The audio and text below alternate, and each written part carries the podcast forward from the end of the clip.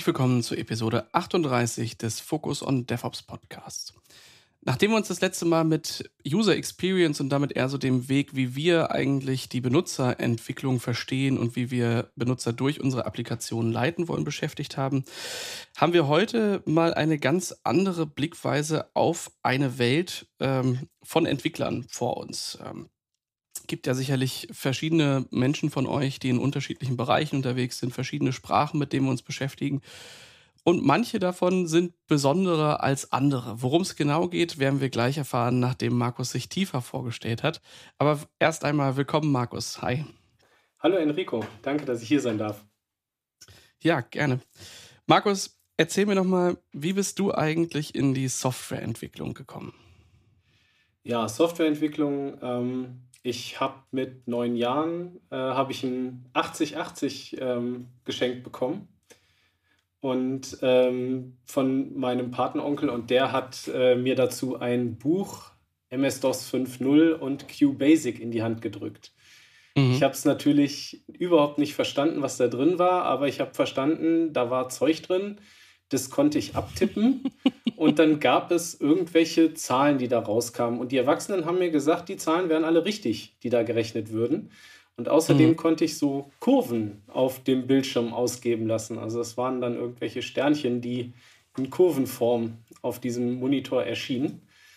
Äh, ich habe dann irgendwann später gelernt, das war dann eine Sinuskurve. Ähm, aber das hat mich also so fasziniert, ähm, dass ich diesem Ding irgendwas erklären konnte, ähm, dass es dann was tut, was definitiv offenbar richtig war.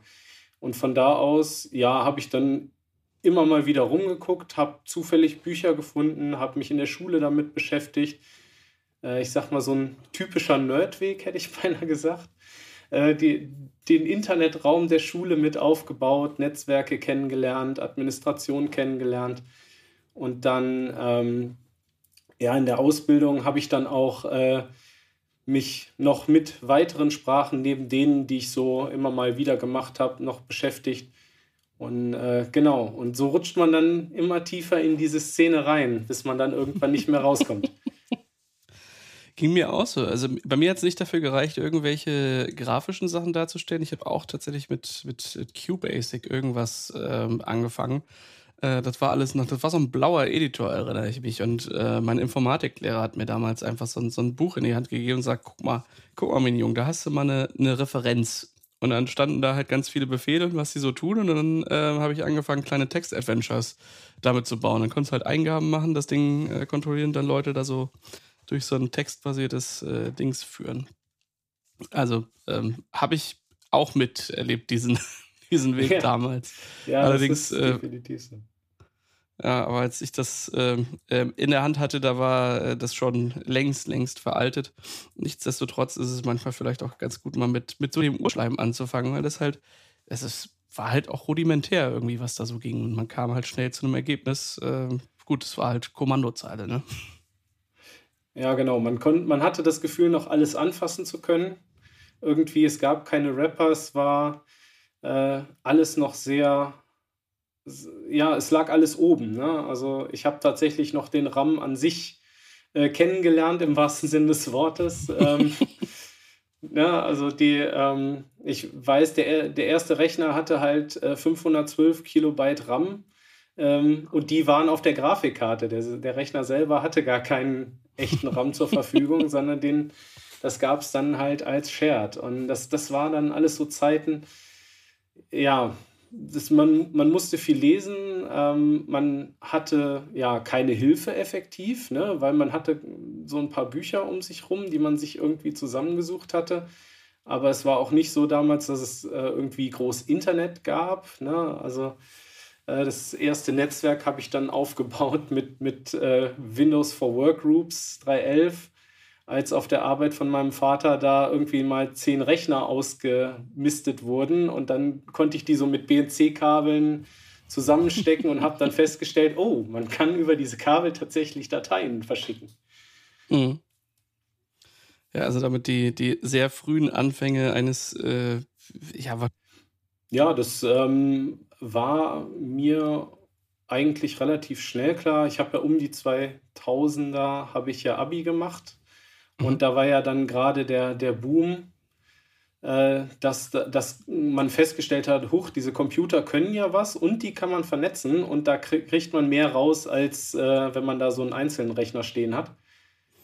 Und ähm, ja, ich habe halt damals, bin halt damals relativ naiv losgegangen und habe gedacht, ja, Programmieren, das machst du ja jetzt schon einige Jahre, dann machst du da eine Ausbildung und dann bewirbst du dich und dann läuft es schon. Dann kannst du ja das machen, was quasi dein Hobby ist, das machst du dann den ganzen Tag.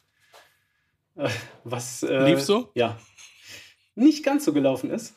Ähm, ich bin nämlich genau 2004 fertig geworden, als Siemens, äh, ich habe bei Siemens gelernt, 40.000 äh, Leute entlassen hat und ähm, Auszubildende waren damals, wären damals eine Neueinstellung gewesen. Mhm. Und äh, es gab dann Neueinstellungsstopp. Ja, und dann ähm, musste ich erstmal gucken, wie, man, wie ich das denn anders löse. Und habe dann viel, ja, ich sag mal, so, so ein bisschen programmiert, mal hier, mal da. Ich habe, keine Ahnung, ein ich weiß noch, so ein CD, äh, CD-Logistikprogramm in Java gebaut für äh, einen lokalen CD-Laden ähm, um die Ecke und so Sachen, was man halt so tut. Ne? Und ähm, mhm. genau. Und irgendwann, äh, nachdem das dann so ein bisschen, ja, nicht so richtig Fahrt aufgenommen hat, ähm, kam dann eine gute Freundin zu mir und sagte, du hör mal, gib da SAP und die brauchen Entwickler. Und ähm, da habe ich dann gedacht, okay, wenn da Leute gebraucht werden, dann gehe ich mal in die Richtung. Mhm. Und habe dann in die Richtung angefangen. Ja, und genau, das soll ja auch heute so ein bisschen unser Thema sein. Ähm, ich habe dich ja jetzt ja schon das, das ein oder andere Mal ähm, öfter gesprochen und merke halt immer, dass das dass in diesem SAP-Kontext doch durchaus einiges etwas anders gelebt wird, dass äh, andere Verfahren dort irgendwie drin sind, dass es um andere Dinge geht, dass äh, plötzlich sowas wie ähm, Hardware-Budgets überhaupt keine Rolle mehr spielen und Server mit terabyteweise Arbeitsspeicher angeschafft werden, was darauf deuten lässt, dass es entweder total ineffizient ist oder da einfach richtig viel drauf geht. Ähm, ich hoffe, es ist letztere. ähm, ja, aber es ist, äh, ist schon so, dass, dass man merkt, dass, oder ich zumindest mit meinem, mit meinem externen Blick merke, ähm, SAP, ähm, man weiß immer sofort, was gemeint ist und weiß, was es für eine Kritikalität hat, ohne genau eigentlich zu wissen, wofür ist es denn jetzt eigentlich da und was macht es denn eigentlich. Also ich glaube, sobald das Wort fällt, äh, stehen einfach schon direkt ein äh, paar Sachen fest. Und da äh, hat mich jetzt mal ins, explizit interessiert, dass wir mal ein bisschen tiefer in diese Welt reingehen. Was ist das eigentlich? Was macht man da eigentlich als Entwickler und wie funktioniert das ähm, eigentlich? Von daher würde ich, würde ich sagen, wie, wie stellst du eigentlich das, was du so machst, anderen vor, die, die auch aus der Entwicklung kommen? Ja, das ist ähm, relativ einfach, meistens gar nicht, weil ähm, als, Entwi als, Entwickler wird man ähm, oder als sobald man SAP sagt und dann sagt, dass man in SAP entwickelt, wird man nirgendwo mehr ernst genommen. Also ähm, das wird so ein bisschen gesehen wie erweitertes Excel, was es definitiv nicht ist. Ähm, mhm. aber deswegen meistens ähm, ist es nicht oder ist es nicht notwendig, das zu erklären. Ich kann es trotzdem mal versuchen. ich bin interessiert. Ja. Und zwar, ähm, es, es ist halt so, SAP an sich ähm, ist ein Konglomerat von verschiedenartigen Servern, die ähm, miteinander arbeiten, sage ich mal ganz vorsichtig. So das Kerngeschäft, was man so hauptsächlich unter SAP versteht, ist immer ein Datenbankserver und ein Application Server, die ähm, miteinander arbeiten. Auf der Datenbank, klar, sind Daten persistiert in ähm, Datenbanktabellen. Und der Application Server ist mehr oder weniger dazu da, eine Oberfläche, Zugriffsebene und Logikhaltung für diese Datenbank bereitzustellen. Mhm. Es war in der Vergangenheit so, dass es egal war, welche Datenbank da drunter oder fast egal war, welche transaktionale Datenbank da drunter lag. Ähm, also ich sag mal HANA, äh, äh, Quatsch, HANA. HANA ist die neue. Ähm, also Oracle, HP ähm, hatte eine Datenbank. Ähm, MS SQL, du konntest da drunter legen, was du wolltest. Und ähm, im SAP selber ähm, wurde das dann gemappt auf eine OpenSQL-Sprache, sodass du innerhalb diesem, dieses Application-Servers nichts mehr von der Datenbank darunter gesehen hast. Ähm, das heißt, das, was zuerst da war, ist dann der Application-Server, der dir die Möglichkeit gibt, mit den Daten, die du erstmal von extern siehst, Dinge zu machen. Richtig? Genau. Also der Application-Server ist quasi das Tool oder der Server, auf den ich mich connecte.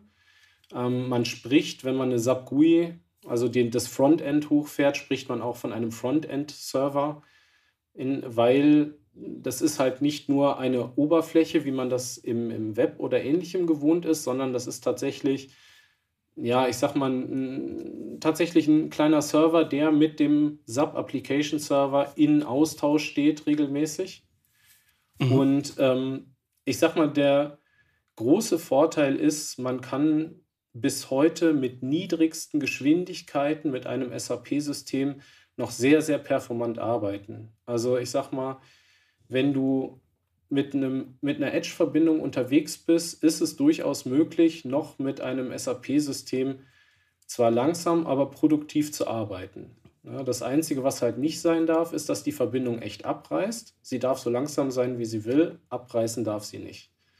Mhm. Und das ist halt auch bis heute ähm, etwas, was ich sehr, sehr schick finde, weil du sehr wenig Daten an sich transferierst oder so wenig Daten wie möglich, aber trotzdem, ja, ich sag mal, noch eine einigermaßen brauchbare Oberfläche hast, weil du eben einen relativ großen Client dir installieren musst. Wo siehst du SAP am, am häufigsten? Also gibt es da irgendeinen Use Case, wo du sagst, ja, also wenn ich das höre, dann weiß ich, äh, das funktioniert definitiv? Oder äh, ist das gar nicht so, dass es äh, spezielle Use Cases gibt, die da am besten für geeignet sind? Ja, doch, also ähm, alle Business-Prozesse letzten Endes, also das, ähm, wo man sagt, ich habe jetzt eine größere Firma, wo verschiedene Business-Prozesse laufen und die sollen irgendwie integriert miteinander funktionieren. Da hat SAP natürlich seine große Stärke, ähm, weil die ganzen Prozesse über Jahre und Jahrzehnte ineinander geflossen sind. Das ähm, Produkt ist unheimlich einstellbar. Ähm, man spricht auf dem Application Server von Modulen. Ne? Also du hast dann ein FI-Modul, wo Finanz, äh, wo Finanz äh, ja, Abläufe hinterlegt sind. Du hast ein SD, MM und so weiter Modul, wo dann Verkauf, also ähm, oder Warenwirtschaft generell mhm. abgelegt sind. Und relativ viel aus meiner Sicht kann man out of the box mit diesem SAP-System dann schon konfigurieren, also ohne dass man da programmiert. Aber jede Firma hat dann noch spezielle Anforderungen, wo es dann darum geht zu sagen, okay, die, ähm, diese Anforderung kennt SAP nicht, die kann SAP nicht. Und daher, da komme ich dann oder meine Kollegen ins Spiel und wir programmieren dann quasi diese extra Prozeduren. Das kann eine mhm. Kleinigkeit sein, dass man sagt, keine Ahnung, der Betrag, der hier errechnet wird, ist immer 2 Euro zu klein. Dann hast du einen Nebenbetrag, mach plus 2 und bist fertig mhm. an der richtigen Stelle. Ähm, das kann aber auch ähm, eine riesige Applikation sein für, weiß ich nicht, irgendwelche, welches Fahrermanagement, für Flottenmanagement habe ich eigene Add-ons gesehen es ist natürlich auch so, ähm, dass so ein Subsystem sehr, sehr lange lebt. Und das heißt, man, du hast einmal die Investition und kannst die dann über Jahre und Jahrzehnte mitnehmen. Also das älteste Stückchen Code, das ich in den letzten fünf Jahren angefasst habe, stammt von 1993 und ist immer noch produktiv. Ähm, und das ist halt einfach, ja, ein krasser ähm, ja, das ist eine krasse Konstanz, die man da dann hat. Ne? Als mhm. äh, wenn man einmal was investiert, du musst es quasi in den letzten 30 Jahren musstest du das nicht anpassen. Mhm. Ja, verrückt. Wie kriegen die das hin, dass das so lange ähm, so weiterverwertbar bleibt. Also hat sich da auch in den Sprachen, die da verwendet werden, nichts getan oder ähm, wie kann ich mir das vorstellen? Ja, genau. Das ist, also das ist die große Downside aus meiner Sicht des SAP-Systems. Du kannst heute in dem neuesten SAP-System genauso programmieren, wie du das 1995 getan hast. Ähm, mhm. Also du bist effektiv nicht gezwungen gewesen, ähm, in Anführungszeichen dazu zu lernen. Es mag sein, dass neue Tabellen dazugekommen sind, die Strukturen haben sich eventuell ein bisschen geändert, aber die SAP versucht, sie schafft es nicht immer und ähm, viele, die SAP benutzen und jetzt zuhören, werden jetzt gerade schallend lachen. Aber ähm, vom Prinzip her ist es so, dass unheimlich viel Software einfach weiterläuft. Und ähm, einmal gebaut, kannst du dieselben Befehle immer weiter benutzen. Und, du, äh, und die SAP ist sehr, sehr schlecht darin zu sagen, so, wir machen jetzt mal einen Cut und so wird bei uns nicht mehr programmiert. Das geht nicht mehr. Mhm. Ähm, Wo ich aber raushöre, dass es durchaus neue Dinge äh, über die Jahre gegeben hat, sie aber einfach nicht in der Breite vielleicht akzeptiert werden oder äh, weil man es halt mal so gelernt hat, äh, warum sollte man Dinge anders machen oder was ist da so das Problem? Ja, genau. Also SAP, aber ich sagte ja vorne raus, es ist so ein bisschen, man wird nicht mehr ernst genommen. Ja, also man muss sich die, das, man muss sich den Respekt des Gegenübers dann tatsächlich jedes Mal neu erarbeiten, sobald man das Wort SAP in den Mund genommen hat. Ähm, und das sorgt aber auf der anderen Seite dafür, ähm, dass ja, die, da gehen halt nicht viele gelernte Entwickler hin. Wenn ich mhm. eine Fachinformatiker-Ausbildung mache, wenn ich ähm, irgendwie ein Stu Informatikstudium mache oder so, ich komme sehr selten mit SAP und ABAP tatsächlich in Berührung. Also BWLer haben sehr viel häufiger von SAP gehört als Informatiker. Mhm. Ähm, und dann hat man halt, ich sag mal, die technischen BWLer und die fangen dann an zu programmieren. Und ABAP ist eine prinzipiell vom Einstieg her eine super einfache Sprache, wie beispielsweise auch Python, ne, mhm. wo man relativ schnell auch Ergebnisse erzielt, die auch gut laufen und korrekt sind. Aber ähm, ich sagte ja, die Entwicklungen in Firmen werden größer und größer. Und wenn man dann nicht das Wissen hat, wie baue ich eigentlich eine Softwarearchitektur auf, die wirklich trägt und wie, welche Entwicklungen gab es in dieser Softwarearchitekturüberlegung dann auch, ähm, dann, wenn man das nicht einfließen lässt, dann steht man halt hinterher, wie das in anderen Sprachen auch ist, mit Tausenden und Zehntausenden von Skripten da, die nicht miteinander können. Und wenn dann einer sagt, ja, ich habe jetzt hier einen Fehler gefunden und du hast den Code halt immer wieder kopiert, dann gehst du durch 10.000 Skripte durch hm. und so ein, geh mal durch alle Dateien oder geh mal durch alle Reporte durch und ersetz mal diese Zeile, das gibt es in SAP nicht. Ja, das heißt, das ist dann tatsächlich Handarbeit. Es klingt so ein bisschen, also wir, wir sind ja, oder ich zumindest mit diesem ganzen DevOps-Krams, das sind Dinge wie Microservices gang und gäbe. Da sind Sachen, ähm, äh, ist der Monolith quasi das Feindbild ähm, irgendwo auch, weil es das Relikt der äh, längst vergangenen Zeit ist, wo man heute vielleicht Dinge anders angeht, was schlussendlich sicherlich auch in den Systemarchitekturen ähm, liegt. Damals war halt so ein Mainframe das leistungsfähigste, was man eben bekommen hat. Und heute kann man eben Dinge auf mehrere Rechner verteilen, ohne dabei großen Stress zu kriegen. Äh, deswegen glaube ich, ist nicht unbedingt alles, was Mainframe ist, auch gleich schlecht. Ähm, und das ist manchmal vielleicht auch einfach vor 30 Jahren äh, der Status quo gewesen, wo man da Bleeding Edge diese Transaktionsraten eben durchgekriegt hat. Worauf ich hinaus will, ist, für mich klingt das jetzt als erstes so wie so ein, wie so ein Monolith, aber irgendwie auch nicht, denn wenn ich verschiedene Module da drin habe und verschiedene äh, Skripte, die ich jetzt mal in meinem Kopf als Komponenten übersetzen würde, heißt das ja eigentlich, ich baue in diesen Application Server schon so kleine Microservices rein, arbeite dann hinten mit einer Datenbank, habe aber das Problem, wenn ich keine Governance über diese ganzen Prozesse oder Module mache, dass die dann halt nicht miteinander arbeiten und deswegen ähm, dann halt vielleicht auch nicht ersetzbar oder auseinanderbaubar sind oder vielleicht nicht so stabil sind, wie man sich das so wünscht, wenn man API-Versionen definiert und sich an, keine Ahnung, Datenkonsistenzen hält oder sowas. Habe ich das richtig verstanden ja, oder ist das ganz vorbei? Hm, teilweise. Also echte Microservices kannst du nicht bauen, einfach deswegen, weil du dich in einem Monolithen bewegst. Ähm, Du mhm. kannst dir Microservices vorstellen.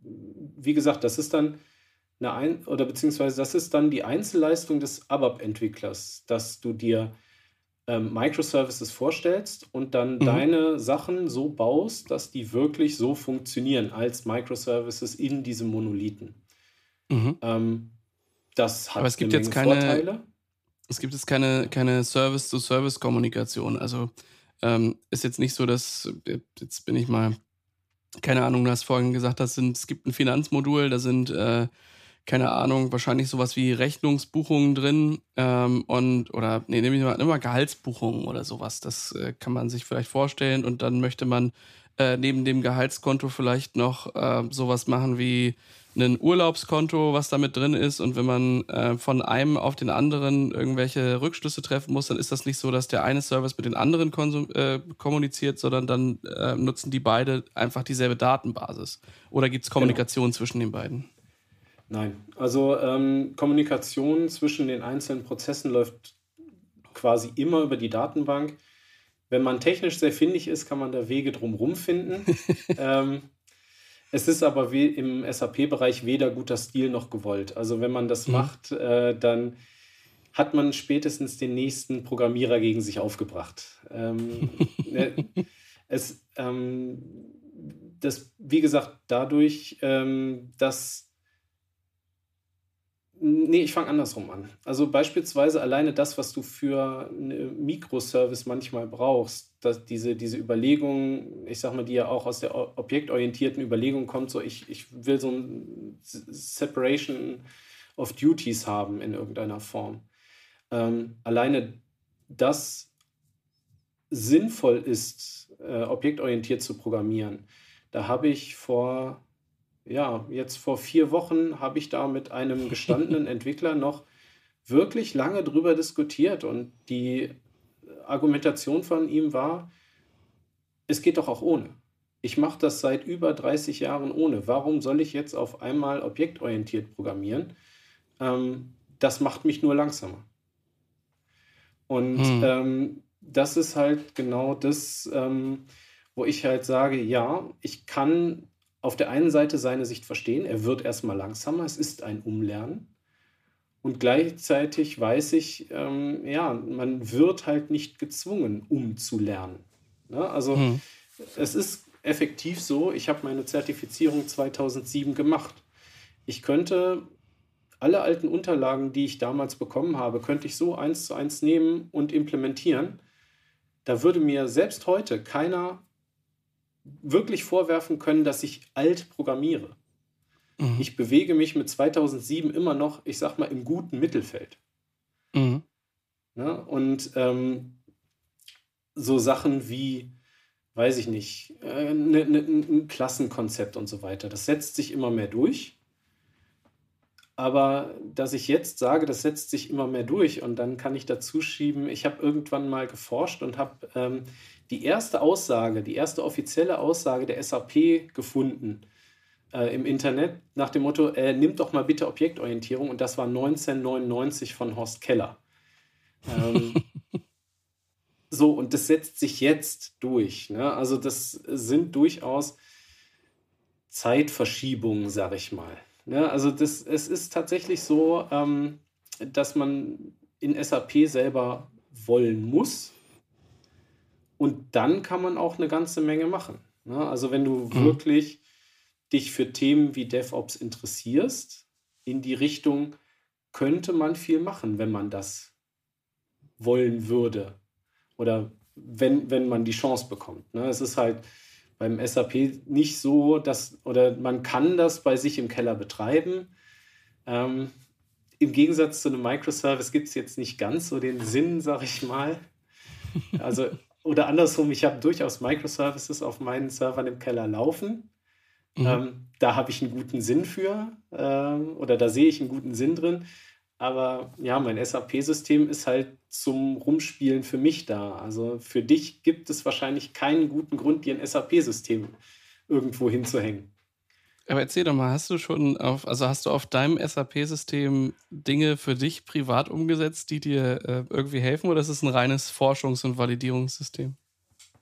Ähm, teilweise mache ich da Dinge, weil ich da in ABAP halt schneller bin. ABAP ist mein Werkzeug und manches geht in ABAP tatsächlich gut, sage ich mal, und für mich persönlich auch schneller, einfach deswegen, weil ich es mhm. gewohnt bin. Ähm, und beispielsweise so Umsetzungen von nach. Da könnte ich mir jetzt, äh, da kann ich mir auch ein Python-Skript zusammenbauen. Aber wenn ich eh das SAP-System offen habe und ich bin in Python und ABAP gleich schnell, dann baue ich es mir eben in ABAP und jag das da durch. Mhm. Hast du da ja. Dinge, wo, wofür du das produktiv nutzt, wo du reden möchtest? ähm, ich habe meine Hausfinanzierung damit durchgerechnet. Ich habe mir Programme geschrieben, mit denen ich meine Hausfinanzierung äh, durchrechnen lasse. Und mein SAP-System im Keller sagt mir regelmäßig, wie viel ich noch zu zahlen habe. Das ist schon geil. Nicht besonders also, produktiv, aber. Äh. äh, trotzdem, ich meine, äh, wenn es dir halt Dinge abnimmt, die dir in anderen Tools ähm, schwerer fallen, dann nutzt man natürlich das, was einem am, am, am weitesten hilft. Ähm, ich habe auch schon darüber nachgedacht, ebenso, äh, ob du eine, eine DVD- oder CD-Sammlungsdatenbank für SAP äh, baust und das dann vielleicht sogar als Modul später verkaufen kannst, damit äh, wenn DVDs mal wieder was werden, irgendwann ja, in einer genau. Parallelwelt, ja, im Moment kommen ja eher Schallplatten, sag ich mal. Ne? Aber, ja, ja, ja, ja. Ähm, ja, ja. ich ich glaube nicht, dass, ich das, dass das ein Use Case ist für SAP-Systeme. Ja, aber es ist schon spannend. Also ich meine natürlich, das ist so dieses, ähm, ich weiß nicht wirklich, ob es ein Problem ist, aber man sagt ja immer so, äh, wenn ein Werkzeug ein Hammer ist, dann siehst du überall Nägel.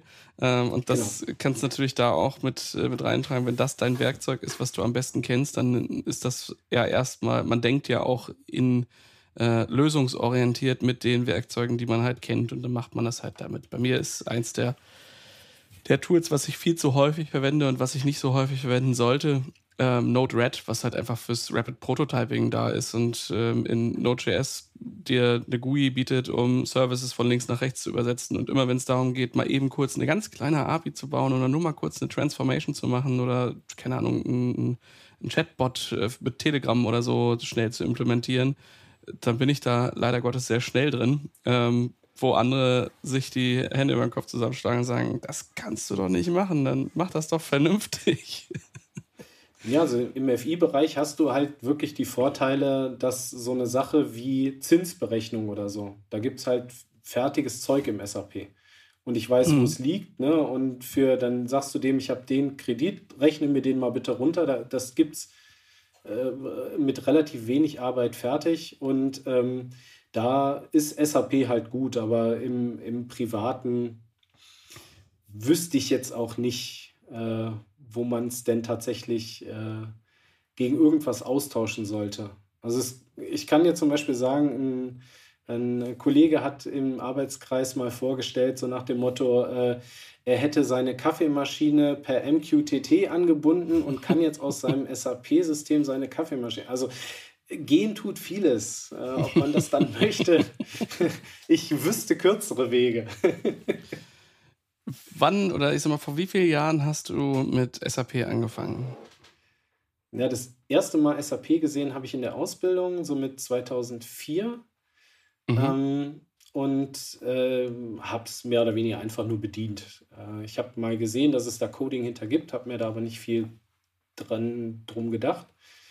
Ähm, und 2007 habe ich dann die Zertifizierung gemacht und ähm, bin da dann auch direkt ja, ich sag mal, drin versunken. Also es ist dann tatsächlich so, dass man sagt, wenn du einmal SAP irgendwo hingeschrieben hast, es gibt so wenig ABAP-Entwickler, ähm, eigentlich kann man da nicht mehr arbeitslos werden, glaube ich.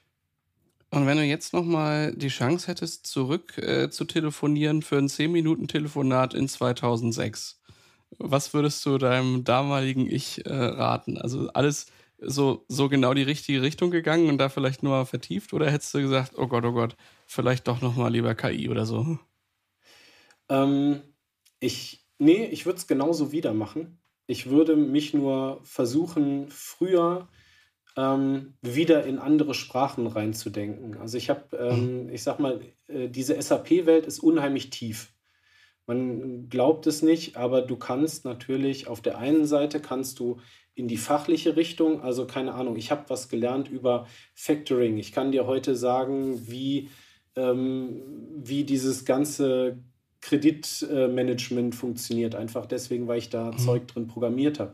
Ähm, Warenbewegung und sowas, wo du als normaler, ich sag mal, Programmierer selten tiefer mit interagierst. Durch SAP musst du sehr tief mit den Fachabteilungen reden und lernst dann auch deren A, deren Terminologie und kannst mhm. dann gleichzeitig auch deren Abläufe kennenlernen. Und ähm, ich hätte ganz ehrlich mir früher nie vorstellen können, wie spannend so eine Rechnung sein kann und aus wie vielen Richtungen man so eine Rechnung, die ein Unternehmen an jemand anders stellt, überhaupt betrachtet werden kann. Ähm, habe aber gelernt, man kann durchaus zu einer Rechnung acht Stunden Meeting machen und diese Rechnung auseinandernehmen. ähm, aber ähm, das ist halt die eine Richtung und die andere Richtung, da stellt einem halt leider das, äh, das SAP irgendwann eine Grenze. Ähm, es gibt technisch unheimlich viel da drin. Es gibt viel zu lernen, viel zu sehen, ähm, weil die SAP, ich sag mal, ähm, viele Bewegungen aus anderen Programmiersprachen gesehen hat und versucht hat, ins SAP zu übernehmen. Mhm. Das heißt, man hat von ganz vielem einen Appetizer ähm, da drin. Ne? Also als man, man ist, also ich habe vor einigen Jahren mal mit einem Headhunter diskutiert, äh, ob ich denn Full-Stack-Developer wäre oder nicht. Und im SAP gibt es diese Unterschiede zwischen Backend und Full- äh, und Frontend-Developer nicht weil du immer Frontend und Backend machst. Ne? Das, mhm. da, da gibt es einfach, du kannst diese Trennung aufgrund dieses Monolithen so nicht vornehmen. Ähm, du kannst es natürlich technisch, wenn du es programmierst, kannst du es selber als guter Programmierer trennt man das dann. ähm, aber äh, die Überlegung gibt es erst im, in der SAP-Welt sehr, sehr kurz. Mhm. Ähm, also wir haben ich sag mal mit 2015, da kam dann dieser PANA-Datenbank und die SAP hat sich für ein S4HANA entschieden. Ähm, quasi dieses ganze SAP, was immer weiter gewachsen, gewachsen, gewachsen ist. Darin haben sie verschiedene Technologien ausprobiert, ähm, haben versucht, einige Web-Oberflächen anzubringen und die sind ja, auch da werden jetzt wieder einige SAP-Kollegen lachen, aber die sind aus meiner Sicht halt alle gefloppt. Die haben sich nicht breit durchgesetzt. Aus verschiedenen Gründen. Technisch, mhm. ähm, ähm, verschiedener technischer Probleme. Ähm, und jetzt mit der neuen Datenbank hat die SAP gesagt, okay, wir machen diesen Application Server, für, äh, machen wir auch neu. Und da ist es jetzt so, da ist jetzt auf einmal ein Tor aufgegangen, sage ich mal, so gefühlt. Hm. Ähm, weil vorher war das SAP-System halt in sich total geschlossen. Also du konntest per RFC und per Web, also HTTP, mhm. äh, HTML, ne, konntest du darauf zugreifen. Und ansonsten warst du schon fast in dem Bereich des Mystischen unterwegs, ähm, aus SAP-Sicht gesehen. Ähm, und jetzt ist es halt so, man hat OData-Schnittstellen, man hat viele REST-Schnittstellen, ähm, der, das, das Mindset, sage ich mal, das in so einem System ist, hat sich aus meiner Sicht durchaus gedreht, ähm, dass dieses SAP-System mehr mit anderen Systemen kommunizieren soll, mehr eingebunden werden soll und nicht mehr dieser monolithische Block in der Mitte sein soll, wo dann halt alles quasi zusammenläuft und äh, ja, dann da irgendwann stirbt. Nein, aber ähm, letzten Endes ähm, sollte, ist, ist das so ein bisschen neuer, atmender, keine Ahnung geworden.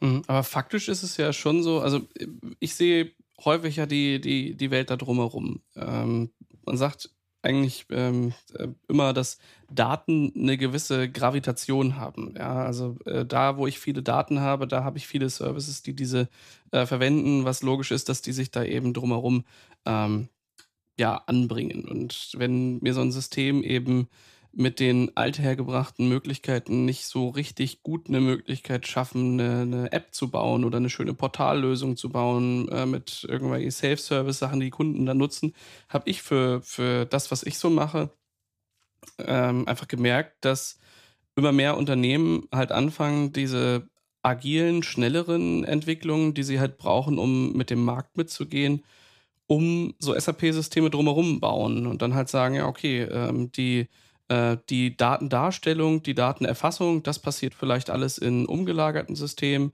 ähm, aber die Single Source of Truth ist das SAP-System und da laufen unsere dann kritischen Business-Prozesse drin, auf die der Kunde vielleicht dann äh, einfach überhaupt keinen Zugriff hat und gar nicht weiß, dass es das gibt. Und das ist eher so eine Art Interfacing, äh, was da stattfindet mit dem, mit dem Gesamtsystem.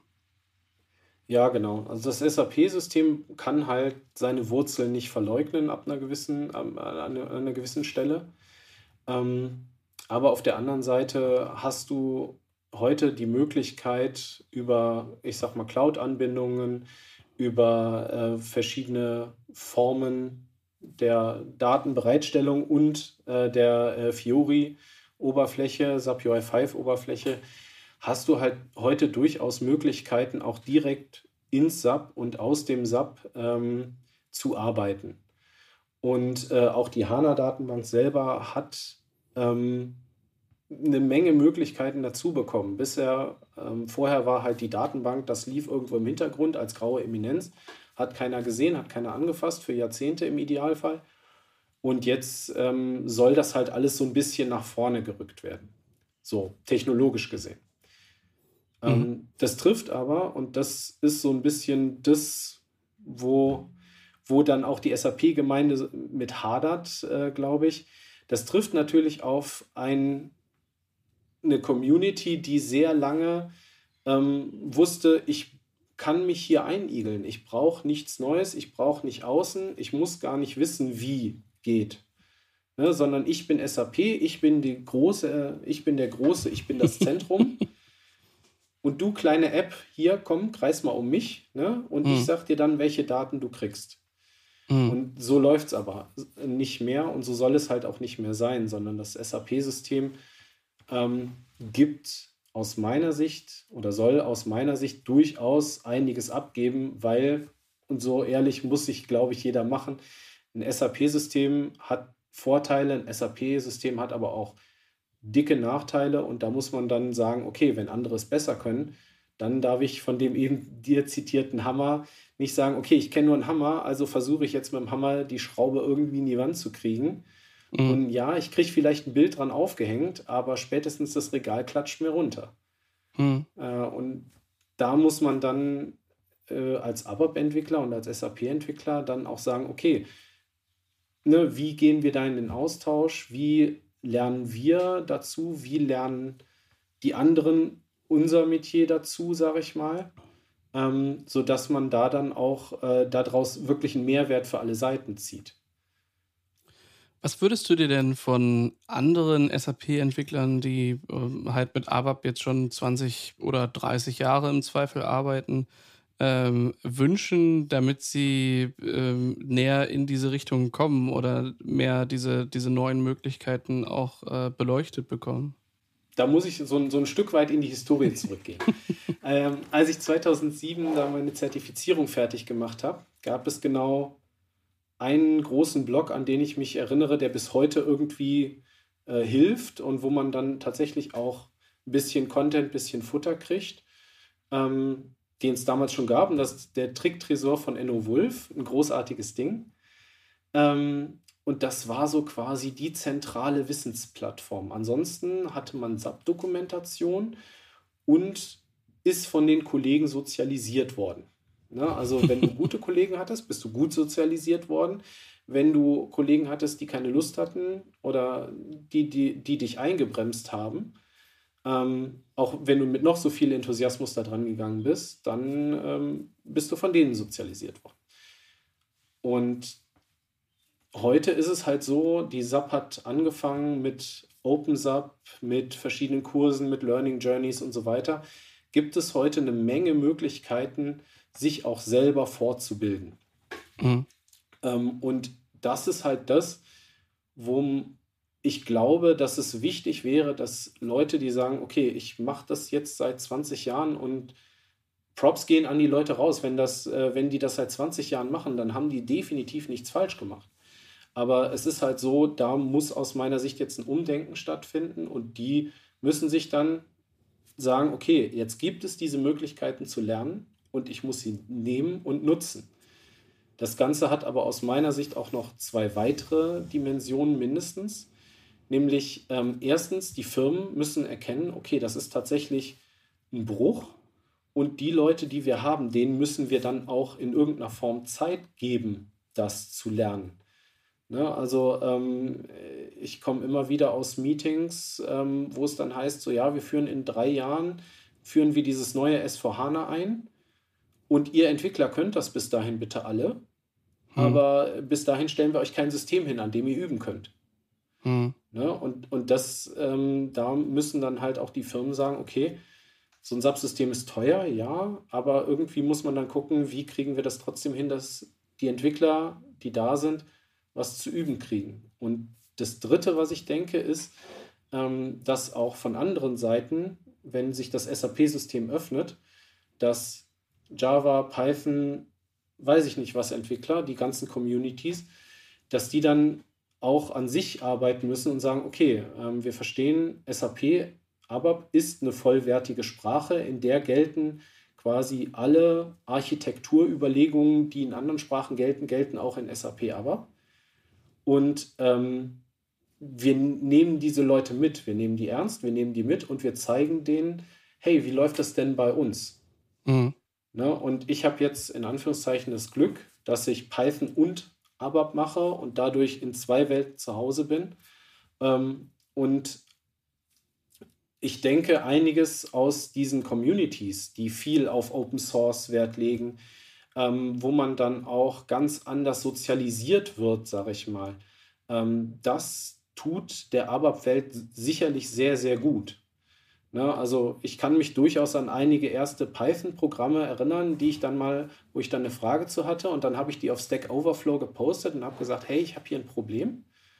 Und dann ist mir relativ rüde gesagt worden, so wie du das da machst, solltest du das nicht wieder tun. Weil das läuft in Python anders. Man, ne, aber das war, das war halt was. Ähm, wenn ich das jetzt mit nur einem Kollegen neben mir gelernt hätte und der hätte das immer so gemacht, dann wäre ich so sozialisiert worden und würde das nach zehn Jahren verteidigen, weil ich habe es ja immer so gemacht. Ja. Und die anderen Communities haben halt die Chance, über das Internet, über diesen Open Source Gedanken, sich, ich sag mal, global zu sozialisieren und zu einer etwas weiteren Einsicht zu kommen. Und diese Chance ähm, müssen die ABAP-Kollegen, ähm, ja, die müssen erst gesehen und genutzt werden. Jetzt hast du vorhin gesagt, es gibt so Module wie so ein SAP FI und dies und das und jenes und welches, was ich mir vorstelle, wie ich rufe da an und dann kriege ich eine Version davon und dann kann ich das nutzen und dann kann ich meinen Prozess darauf aufbauen. Ist das so? Also sind das solche, solche fertigen Komponenten, die ich dann halt irgendwie nutzen kann oder ist das ein komplett eigenes System? Das ist ein komplett eigenes System. Also wenn du ähm, bei der SAP anrufst, dann wird erstmal aufgelegt, weil die SAP selber wird dir nichts verkaufen. Ähm, okay, okay. Nein, aber, ähm, aber jetzt fahre ich da nee. zu, dem, zu dem Flagship-Store und sage, hier, äh, ich brauche hier Finanzbuchhaltung, ich brauche äh, Reisekosten, Flottenmanagement, das brauche ich jetzt alles. Und dann packen die das in den äh, Wagen. Worauf ich eigentlich hinaus will, ist äh, mit meiner Frage, wenn das so Komponenten sind, die man oder Module oder was auch immer, die man von der SAP bekommt, sind die eigentlich auch in ABAP geschrieben? Ja. Also Und ist das für dich als Entwickler offen? Größtenteils. Das heißt, du ähm, kannst dir durchaus dann durch zugekaufte Komponenten auch angucken, wie ist eigentlich der Stil von der SAP halt selbst, die ja auch irgendwie, keine Ahnung, dann vielleicht mal Bleeding Edge Sachen machen. Genau. Also theoretisch kann man das, kann man das meiste Coding, also gerade dieses ganze, die ganze Business-Logik, die ist komplett offen. Ähm, es gibt einige Teile, die sind ähm, verschlossen, die sieht man nicht. Ähm, und weil das halt dann irgendwelche Kernel-Calls sind. Es gibt einen Sub-Kernel, an den kommt man nicht dran. Mhm. Und es gibt ähm, bestimmte Dinge, die du dir nur über Umwege angucken kannst. Also beispielsweise ähm, das Login-Skript, wenn du dich in ein SAP-System einloggst. Ähm, das ist auch in, äh, der, der, da gibt es einen Teil, der ist in ABAP geschrieben, aber den kannst du dir im SAP-System nicht angucken. Nicht deswegen, weil es technisch nicht ginge, sondern einfach, weil da dann, hier darfst du nicht gucken, Mann. Ne, und äh, ja, also da gibt es dann ähm, einige, die versucht haben, es zu ändern so blind. Die sind immer mit einem nicht startbaren oder nicht einlogbaren äh, Subsystem geendet. Ähm, kann ich also nicht empfehlen. ähm, aber wenn du bei der SAP anrufst, dann kriegst du ähm, und sagst, ich hätte gern einmal FI und SD. Da gibt es dann so einen Core aus ähm, FI, SD, MM. Die heißen heute ein bisschen anders, ist aber auch egal, wie die heißen. Ähm, und es gibt so, so ein paar Kernkomponenten und die sind alle immer da. Ne? Wenn mhm. du dir so eine Full, so, so eine äh, Appliance bestellst, bei denen dann sind diese Module prinzipiell da. Es gibt aber auch beispielsweise komplett außenstehende Server davon, die auch auf der ABAP-Plattform laufen. Das ist sowas wie ein Solution Manager, der dafür da ist, die Subsysteme zu orchestrieren, sage ich, oder zu administrieren. Orchestrieren ist mhm. in der Runde vielleicht nicht der richtige Begriff. ähm, äh, und es gibt beispielsweise ein BW-System, was dafür da ist, so Business-Analysen zu machen. Also so ein BI-System ist das quasi. Mhm. Ja, das sind halt auch, die, die basieren auch auf diesem ABAP in irgendeiner Form. Auch da drin kann man ABAP programmieren. Ähm, das sind aber, aber wieder einzelne Module, wo man dann viel Wissen drin haben muss oder haben sollte, wenn man da drin programmiert. Verstehe.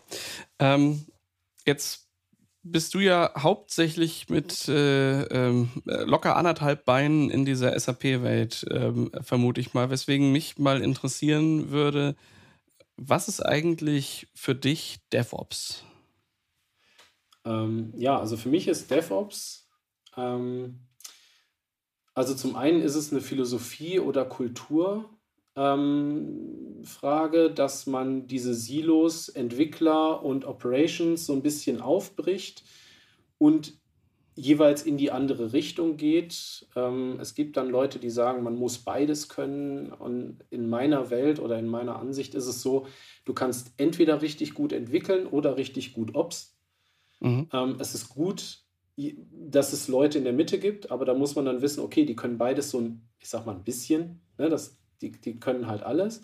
Dann gibt es richtig gute Ops-Leute, die sollten aber auch prinzipiell verstehen, wie so ein bisschen Development funktioniert und echte tiefe Developer, die dann so ein bisschen Ops äh, können, sage ich mal. Ja, mhm. das, ähm, also das, äh, das ist das eine. Und das zweite, äh, was für mich DevOps ausmacht, sind halt so diese ganzen Tools, die um diese Kultur, sage ich mal, rum entstanden sind, die dafür gesorgt haben, dass ähm, ja, automatisiert Netzwerke, Systeme, weiß ich nicht, hochgefahren werden. Dieses ganze as-a-Service-Zeug, egal ob Plattform oder Service. Äh, hm. Ja, und äh, ähm, genau. Also das, das ist so, glaube ich, ein ganz guter Überblick, so was sich in meinem Kopf dazu abspielt. was ich mir vorhin schon so gedacht habe, eigentlich, äh, also klar, das bedeutet crossfunktionales Zusammenarbeiten in irgendeiner Form äh, um die verschiedensten Disziplinen, die es da halt zu tanzen gibt.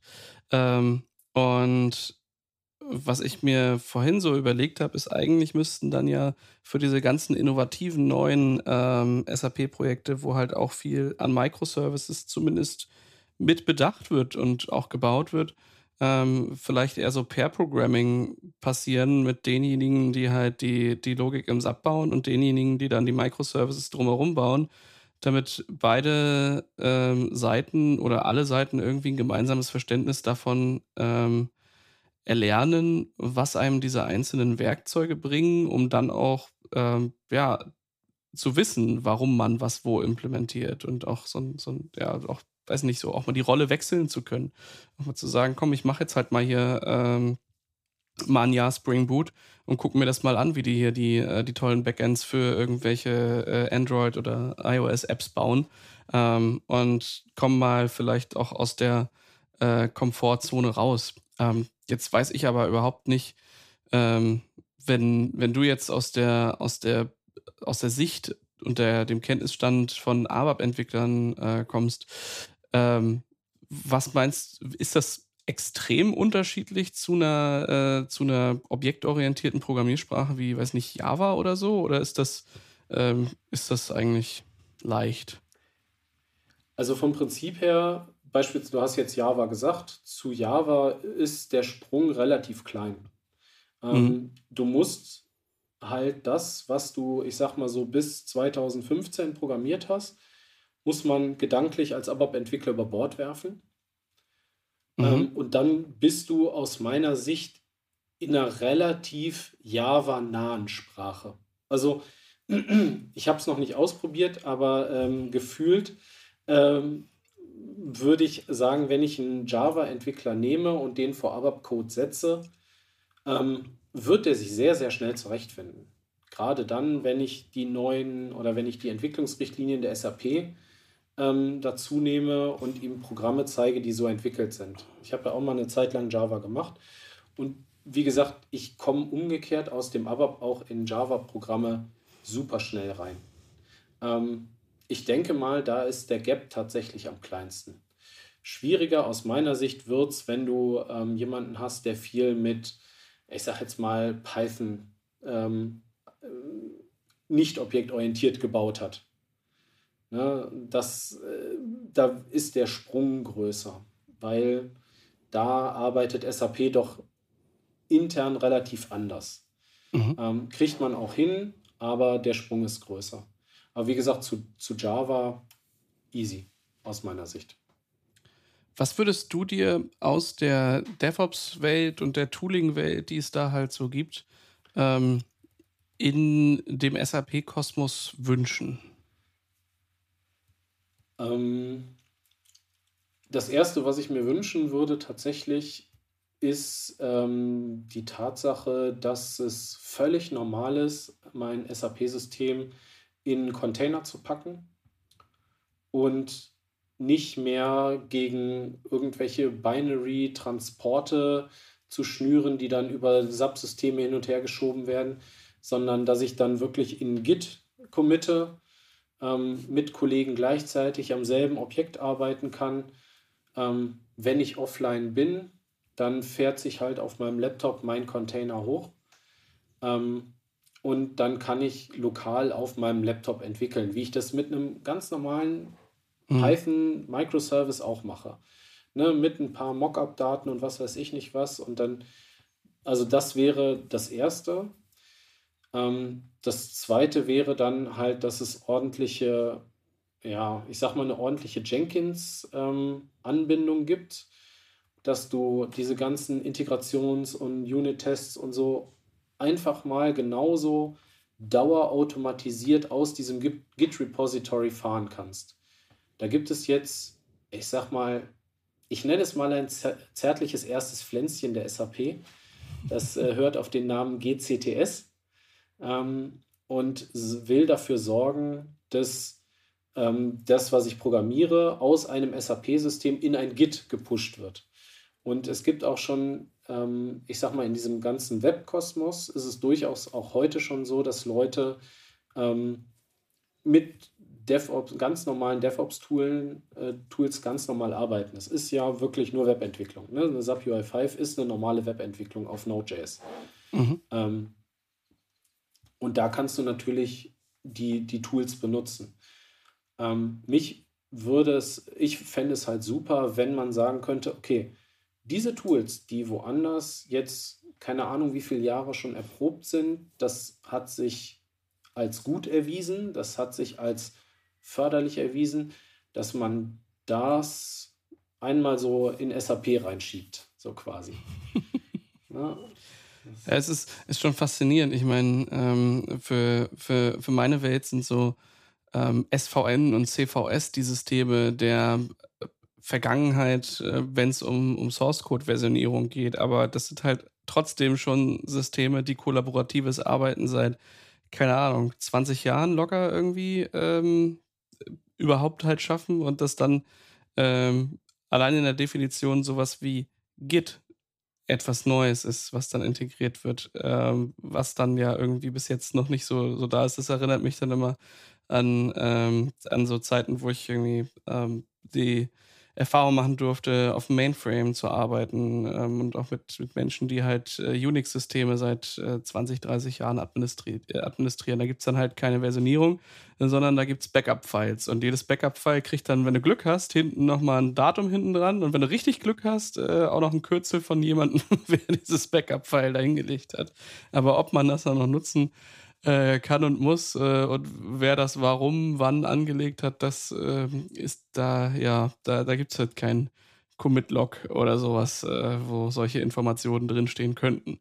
Heißt natürlich nicht, dass äh, Versionierung alles ähm, immer perfekt macht. Auch ich habe äh, Git-Commits, wo naja, nach dem fünften Versuch nicht mehr ganz so sinnvolle äh, Texte gemacht werden, wo ich vielleicht mal Dinge zusammenfassen könnte, um dann bessere Logs zu produzieren. Aber ja, was soll ich sagen? Ja, das, das passiert den Besten, habe ich mir sagen lassen.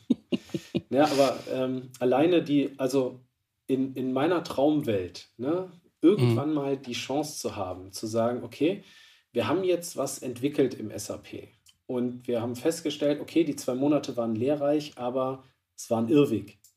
Und wir drehen mhm. das jetzt einfach komplett zurück. Wir sagen jetzt einfach, auf den Commit wollen wir zurück. das, das, also ich wüsste gar nicht, ob ich das in einem SAP-System in unter zwei, drei, vier Tagen Arbeit überhaupt hinkriegen würde. Tagen. Crazy. Ja, also Ne? Also wenn, wenn du, ein, stell dir vor, du hast ein Add-on im SAP und das hast du weitergebaut. Und das alles wieder zurückbauen. Also die schnell, der schnellste Weg wäre ein Backup von, von, von vor einspielen. Dann ja. hast du es halt wieder, aber ne, also wenn du wirklich sagst, so, ich will jetzt nur den Source Code zurückdrehen, das, ja. das, da gibt es keine gute Möglichkeit. Und alleine das ist halt viel wert. Ne, wenn du, als Entwickler machst du auch in SAP genauso Fehler wie überall sonst und bist auf irgendwelchen Irrwegen unterwegs und stellst hinterher fest, Mensch, das hätte ich ganz anders programmieren müssen. Mhm. Und du kriegst es aber nicht zurückgedreht und dann hast du jedes Mal ein bisschen Schmutz im System hinterlassen, weil du nimmst es natürlich zwar so gut raus, wie es geht, aber das eine, die eine, den einen Typen übersiehst du dann und hier lässt du noch eine Tabelle liegen, die du vergessen hast, weil sie halt nicht mehr angebunden ist. Hm. Das, das, sind dann so, so Sachen, wo ich mir äh, denke, Herr, gib mir einen Commit. Ich will dahin zurück. ja, verrückt. Also ähm, gleich, also auf der einen Seite ist es natürlich etwas, ähm, ja, ich will jetzt nicht sagen erschreckend, doch vielleicht will ich das schon sagen, ähm, weil es so eine, eine Selbstverständlichkeit ähm, für, für meinen Kosmos so ist. Da gibt es irgendwie ein Git, da gibt es ein GitLab, ein GitHub, irgendwas ein Azure DevOps oder so, wo da die Sachen drin sind. Und selbstverständlich gibt es da mindestens die Möglichkeit, in Pipelines Dinge zu tun. Ähm, ist bloß die Frage, ob man es tut, nicht ähm, ob man es überhaupt tun kann. Ähm, das ist so das, wo ich so denke, uiuiui, das ist ja, ähm, das ist ja verrückt, dass man, dass man da heute äh, noch so arbeitet. Auf der anderen Seite, ähm, glaube ich, ist auch vieles in dem, was im DevOps passiert. Und du hast da schön gesagt, ja, man geht mal vor, geht auf den Irrweg und ähm, rollt dann wieder zurück. Es ist eine sehr schöne Umschreibung für, wir machen ganz viel Trial and Error und hoffen, dass es funktioniert. Ähm, und das in Systemen zu machen, wo Millionen oder Milliarden Transaktionen drüber gehen, ähm, wo es richtig irgendwie um Geld und Betriebsstabilität geht, ist dann vielleicht nicht immer ja, der schönste Weg. Und da kann man vielleicht mit User Experience oder so ein bisschen, ein bisschen mit spielen und sagen, ach guck mal, äh, ich versuche mal, wie der äh, meine Benutzenden darauf reagieren, wenn der Button eher blau statt grün ist, ob das irgendwie was tut und wenn nicht, dann drehe ich das halt wieder zurück. Ähm, aber ich glaube, wenn du hier was änderst, was dafür sorgt, dass auf einmal eins der Lager nicht mehr ordentlich arbeiten kann, weil der Mitarbeiter jetzt nicht weiß, was er mit dem blauen Button tun soll, ähm, dann hat das ganz andere Implikationen, was wiederum bedeutet, ähm, Stabilität und ähm, Kontinuität, Sicherheit, Verfügbarkeit hat eine viel höhere, äh, einen viel höheren Stellenwert als ähm, schnelle Innovation, die dann vielleicht auch im Zweifel äh, mit so einem Fail-Fast-Ansatz dazu führt, dass man schnell viel produziert, von dem man viel auch wieder wegschmeißt und äh, über diese ähm, iterative Art dann versucht äh, weiterzukommen oder eine ähm, ja, nächste Evolutionsstufe zu erreichen oder so. Naja, Gott sei Dank haben wir ja vor dem produktiven System auch noch ein Dev- und ein Q-System. Das heißt, äh, man hat meistens normalerweise einen Test davor, wobei ich durchaus auch Kunden erlebt habe, ähm, die haben nur ein Produktivsystem. Ne? Das heißt, äh, da kommst du dann hin als braver ABAP-Entwickler und dann sagen die dir, ja, wir haben uns was so überlegt, müsste theoretisch funktionieren. Und dann sagst du, ja, wo haben sie denn ihr Dev-System? Wo kann ich mich denn da einloggen? Und die sagen, nee, nee, gibt nur P. Viel Spaß. Mach bitte keinen Fehler, wäre schlecht. Ja, gut, aber das ist dann, ähm, das ist dann auch wieder der Grund, warum es da eben Menschen gibt, die da ganz genau wissen, was sie eben tun, weil sie eben wissen, dass jeder Fehler, den ich hier mache, ähm, einfach ganz schnell Konsequenzen hat, die man halt nicht haben möchte. Und das ähm, äh, sind dann so die Bedingungen, die damit kommen. Und in der DevOps-Welt ähm, schafft man dann automatisierte Akzeptanzkriterien dafür, dass ähm, halt nichts von dem, was man weiß, was schief gehen könnte, äh, halt in Produktion schief geht oder überhaupt bis, bis in diese Stage halt kommt. Ähm, und das ist ja hier dann eher Geschäftsprozess definiert, äh, wo man dann sagt, okay, also äh, unser Akzeptanzkriterium ist nicht, äh, da geht ein Unit-Test durch, sondern der Geschäftsprozess funktioniert. Und wenn man weiß, dass ja. es da dann halt ähm, an der einen oder anderen Stelle halt wirklich keinen doppelten Boden und Sicherheitsnetz gibt, dann überlegt man sich dreimal, ähm, ob man da über das Seil balancieren will oder nicht. Ja, genau. Aber ich denke, in, an dem Punkt könnte äh, die DevOps-Community durchaus von SAP was lernen, dass man eventuell die ein oder andere Änderung äh, doch mal ja, ja, noch einmal mehr testet und einmal gegen das Business tatsächlich dagegen hält, bevor man es dann released. Ähm, ja. Äh, da, da sehe ich durchaus auch äh, Erfahrungswerte im SAP, die in der äh, DevOps-Community durchaus nicht überflüssig sind, sagen wir es vorsichtig. Absolut. Ich habe ähm, ähm, neben meiner Ausbildung damals äh, für einen Zahnarzt nebenbei gearbeitet. Der hat eine, äh, mehrere ähm, mehrere Zimmer und noch ein Labor hinten dran gehabt. Also bestimmt 40, 50 Menschen, die da gearbeitet haben und entsprechend viel IT mit Möglichkeiten, wo er äh, vorne einen 3D-Scan gemacht hat und hinten dann innerhalb von einer Stunde ein Implantat irgendwie da äh, zusammenge oder eine, eine Krone ähm, im, in der Fräse dann gebastelt hat. Also auch sehr viel IT, die er dann da so hatte. Ähm, und das habe ich dem halt betreut. Ähm, und der meinte dann irgendwann zu mir, sag mal, Enrico, ähm, wenn ich bei so einem Patienten jetzt hingehe und ich mache da eine Füllung, ja, dann muss die sitzen. Ja, da gibt's nicht irgendwie drei Versuche und dann probiert man mal, bis sich das irgendwie einruckelt. Wenn da eine Füllung drauf ist, dann muss das sitzen, sonst habe ich hier ein Problem. Du kannst nicht immer so hingehen und irgendwie immer so irgendwelche Sachen ausprobieren. Das muss auch mal wenigstens beim zweiten Schuss irgendwie sitzen, was du hier machst. habe ich so gedacht, ja, gut, würde ich mir als Patient auf dem Tisch irgendwie auch wünschen, dass, äh, ja, ja, dass, genau. dass man da weiß, was da, was da passiert und dass man da seine, Akzeptanzkriterien direkt dabei hat und nicht, äh, nicht an Usern austestet, äh, was da so ist. Aber gut. So unterschiedlich ja, es, es ist es da und da kann man von allen Ecken auch was lernen. Ne? Ja, es kommt aber halt auch ein bisschen auf die SAP an, ähm, die dann auch, ich sag mal, den, die entsprechenden Mittel zur bereit, äh, bereitstellen muss. Ne? Also mhm. ich sag mal, ähm, es gab für Developer gab es einen Container, der ist im Dezember wegen dem Log4j-Problem offline genommen worden. Da wird immer wieder darauf hingewiesen, in verschiedenen Schulungen nach dem Motto, hier, da habt ihr doch den Container, den könnt ihr benutzen und dann könnt ihr, ähm, könnt ihr da äh, mit testen. Und dann sagt man, ja, der ist aber leider offline. Hm. Das ist halt so das, wo ich sage, ähm, da ist man dann tatsächlich komplett abhängig an der Stelle. Hm. Und ähm, ich habe beispielsweise mal getestet vom Prinzip her, man kann diesen Docker-Container super nehmen und, und damit mal ausprobieren, wie es aussieht. Okay, ich habe jetzt hier zwei Entwickler und ich fahre halt für jeden so einen kleinen Docker-Container, also klein, mhm. in, in deiner Welt nicht, in meiner Welt ja, mhm. klein. Ne? Also das sind nur 20 Gigabyte Container. Ähm, ja, bei Subsystemen sprechen wir gerne mal über ein paar hundert Gigabyte und äh, das war das Ding mit den Ressourcen, was ich eingangs erwähnte, ja. Also ein Terabyte Memory ist da gar nichts. ja, genau. Und äh, das, das ist eben, ne, aber ich sag mal, ich habe den jetzt auch auf meinem Laptop oder so, ich habe das mal ausprobiert. Du kannst super zwei Container gleichzeitig hochfahren. Äh, Dann entwickelst du auf beiden, committest das auf ein Git. Das funktioniert. Ähm, leider im Moment nur mit GitHub, auch da wieder SAP. Ne? Mhm. Wenn du versuchst, GitLab oder generell irgendeinen anderen Git-Server anzubinden, dann bist du in der Admin-Hölle von SAP, hätte ich beinahe gesagt. Nee, aber da, da musst du dich dann halt wirklich basistechnisch so gut auskennen. Ähm, da kommst du dann mal eben als einzelner Entwickler nicht durch. Aber ich sag mal, das, das wäre halt schon mal so ein erster Schritt, ne? dass ich so einen Container habe, den ich hochfahre und dann kann ich darauf was machen und dann kann ich damit Erfahrungen sammeln und dann können auch Kollegen damit Erfahrungen sammeln und sagen, okay, ne, ich habe ja hier meinen Laptop von der Firma und ich teste jetzt einfach mal, wie es ist, gegen so einen Container-SAP zu arbeiten und dann da mein Zeug hoch zu, pucken, äh, zu, zu pushen.